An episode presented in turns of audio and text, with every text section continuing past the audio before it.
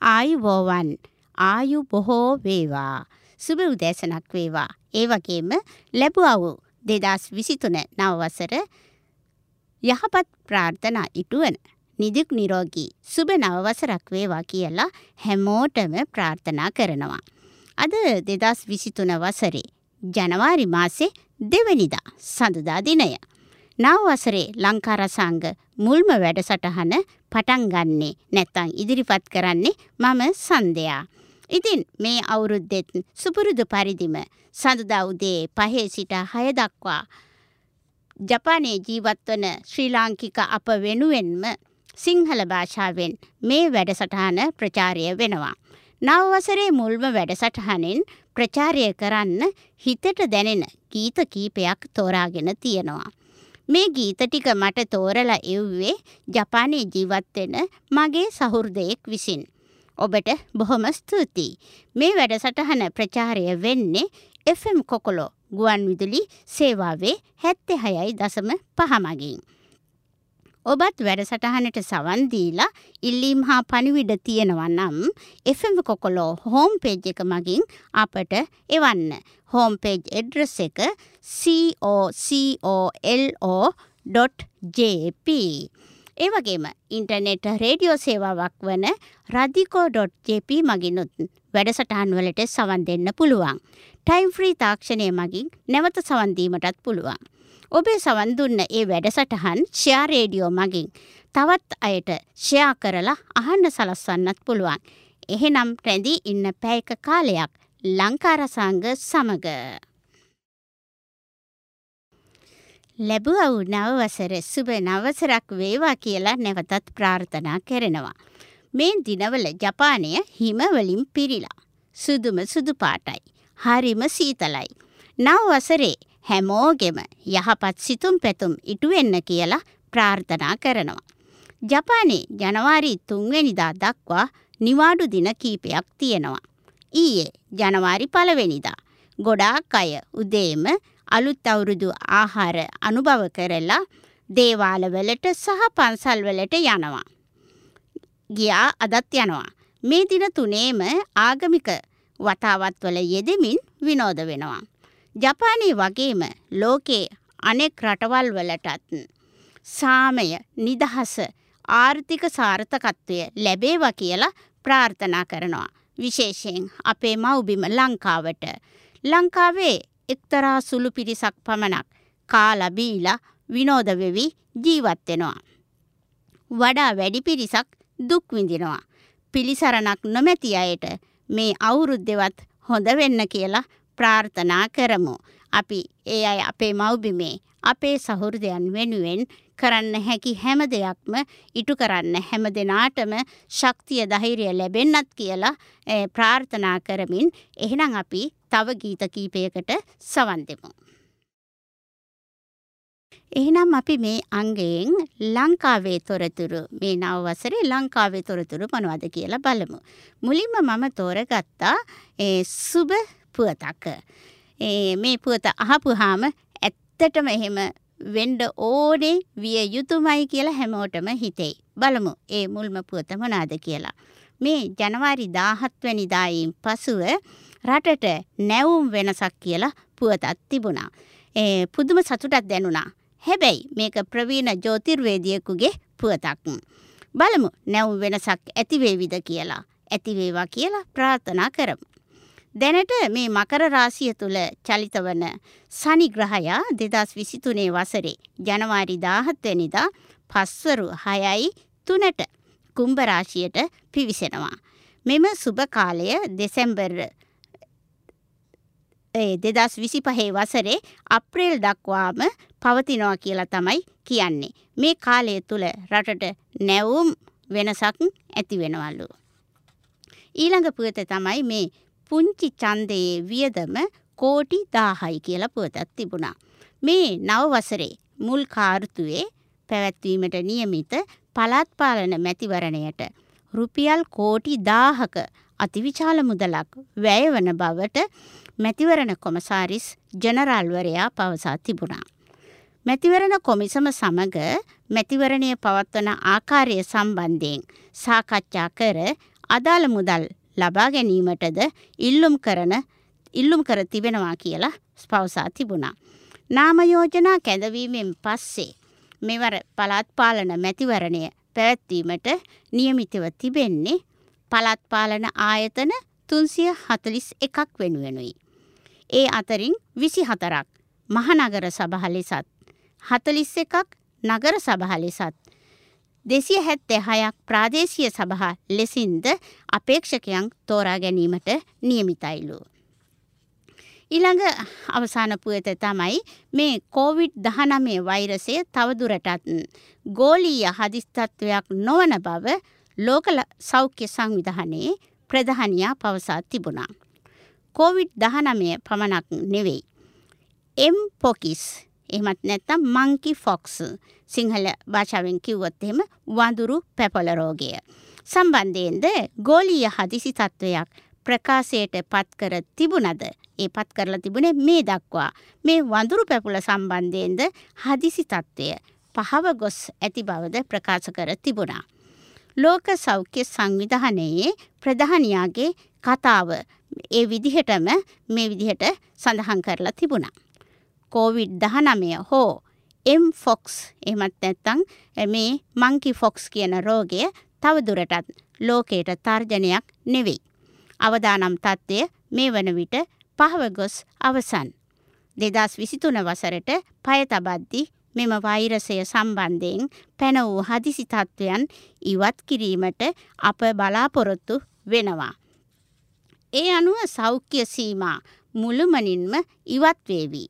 කෙසේ නමුත් කෝවිඩ් දහනමය සම්බන්ධයෙන් අප පාඩම් ඉගෙන ගන්න ඕනෑ. යළි එවැනි අවදානම් තත්ත්වයක් ඕනෑම මොහොතක ඇතිවෙන්න පුළුවන් බව සිහියට ගන්න ඕනෑ කියලා පවසා තිබුණා. මේ ලෝක සෞඛ්‍ය සංවිධානයේ ප්‍රධානියා තමයි මේ තොරතුර පවසලා තිබුණේ. ඔව් නේද? කොහොම වුණත් තම තමන්ගේ තත්ත්වය, ඒ කියන්නේ ශරීර සෞඛ්‍ය ගැන ප්‍රවේශමෙන් වැඩ කටයුතු කරගෙන යා යුතු වෙනවා. එහෙනම් 2023 වසර සුබයි කියලා හිතන්නත් පුළුවන්. අද ලංකාවේ පුවත් ඉන් අවසානයි. එහෙනම් තව ගීත කීපයකට සවන් දෙමු. මේ ඔබ සවන් දෙමින් සිටින්නේ හෝලා ස්ටේෂන් FM කොකොලෝ 70.5 මගින් ප්‍රචාරය වන From Overseas ශ්‍රී ලංකා ලංකාරසංග වැඩසටහනටයි. මේ අංගෙන් අපි ජපානයේ තොරතුරු මොනාද කියලා බලමු. අද කියෝතෝ පැත්තේ තොරතුරක් ඉදිරිපත් කරන්නම්.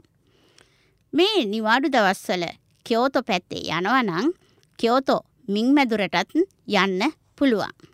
කියෝතෝ මින්මැදුර තියෙන්නේ කියෝතෝ නගරයේ ශිමෝගියෝකු කියන ප්‍රදේශයේ. මේ මින්මැදුරේ මේ දිනවල අලුත උපන් කේප් පෙංගුයිල් පැටව් දැක බලා ගැනීමට පුළුවන්. කේප් පෙංගුයින් කියන්නේ දකුණු අප්‍රිකා පෙංගුයින් වර්ගයක්. අප්‍රිකා පෙංගුයින් කියලත් ඒ පෙංගුයින් වර්ගයට කියනවා. මේ දවස්වල පෙංගිම් පැටව් ඉන්න නිසා කියෝතෝ මින්මැදුරට ලොකු ජනප්‍රියත්වයක් ලැබිලා තියෙනවා. සුදෝ සුදු පුළුම් බෝල වගේ හරීම හුරුබුහුටු පැටව් ඉන්නවලු. පෙංගුයින් අම්මගේ බඩයටට වෙලා සැපසේ නිදාගෙන ඉන්න පෙංගිම් පැටව් නැරඹීමට පුළුවන්.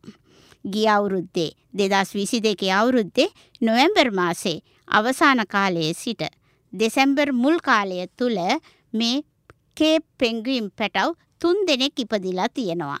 තාම බොහොම පුංචි.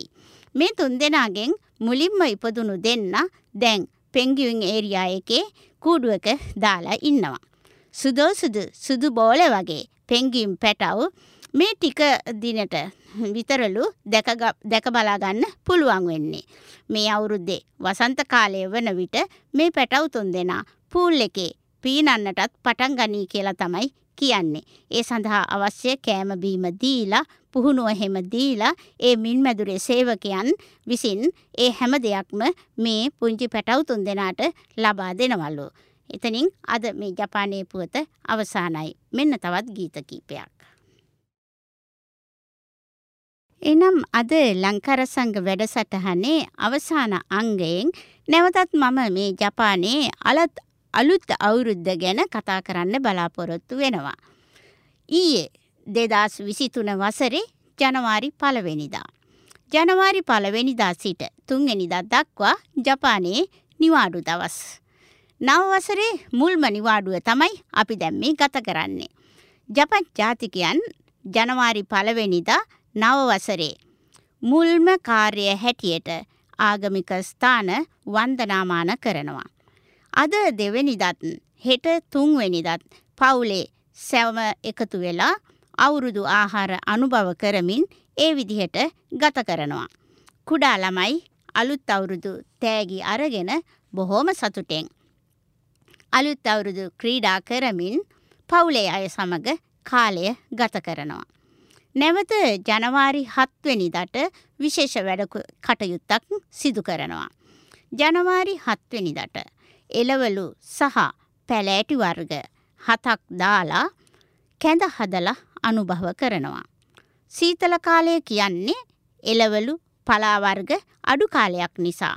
විශේෂයෙන් මේ දවසට චාරිත්‍රයක් විදිහට පෝෂණ ගුණයෙන් ඉහළ එලවලු සහ පලාවර්ග හතකින් කැඳ හදලා අනුභව කරනවා. ඒ එලවලු පලාවර්ග හතේ නම් නන් ටිකක් කියන්නත් අමාරු සොයාගන්නත් ටිකක් අමාරු ඒවා. ඒත් වෙළඳ සැල්වල ඒ හත් වර්ගයම එකට අලවි කරන තැන් තියෙනවා. ඒ එකක් මිලදී අරගෙන ඇවිත් කැඳ එකක් හදාගන්න පුළුවන්. ඒ වගේම තවත් නව වසරේ මුල් සති දෙක තුළ තියෙන තවත් විශේෂ උත්සවයක් තමයි ජපන් දරුදැරියන් වැඩිහිටියන් බවට පත් වූ බව සමරන දිනය. ඒ දිනය ජනවාරි නමවෙනිදා සඳුදා දිනයට යෙදී තිබෙනවා.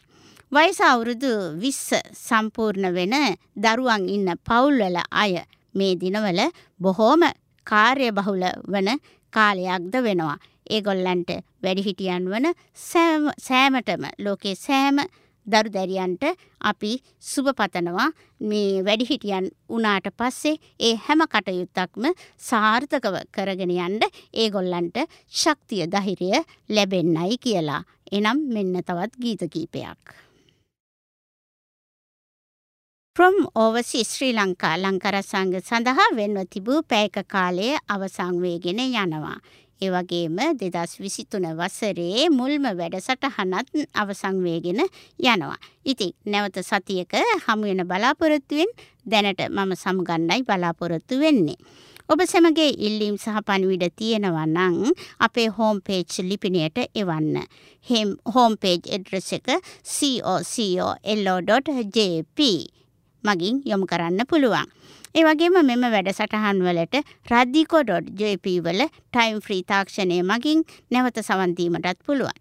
ෂෙයා රේඩියෝ මගින් සවන් දෙන්නත් පුළුවන් වගේම ඔබ සවන් දුන්න වැඩසටහන් ෂෙයා රේඩියෝ මගින් අනෙක් අයට අහන්න සලස්වන්නත් පුළුවන් නිසා අහන්න සලස්වන්න කියලා මම ඔබ සැමගෙන් ඉල්ලා සිටිනවා. ඉතින් මේ ලංකාර සංග තව ගීත කීපයකින් අවසං වෙනවා.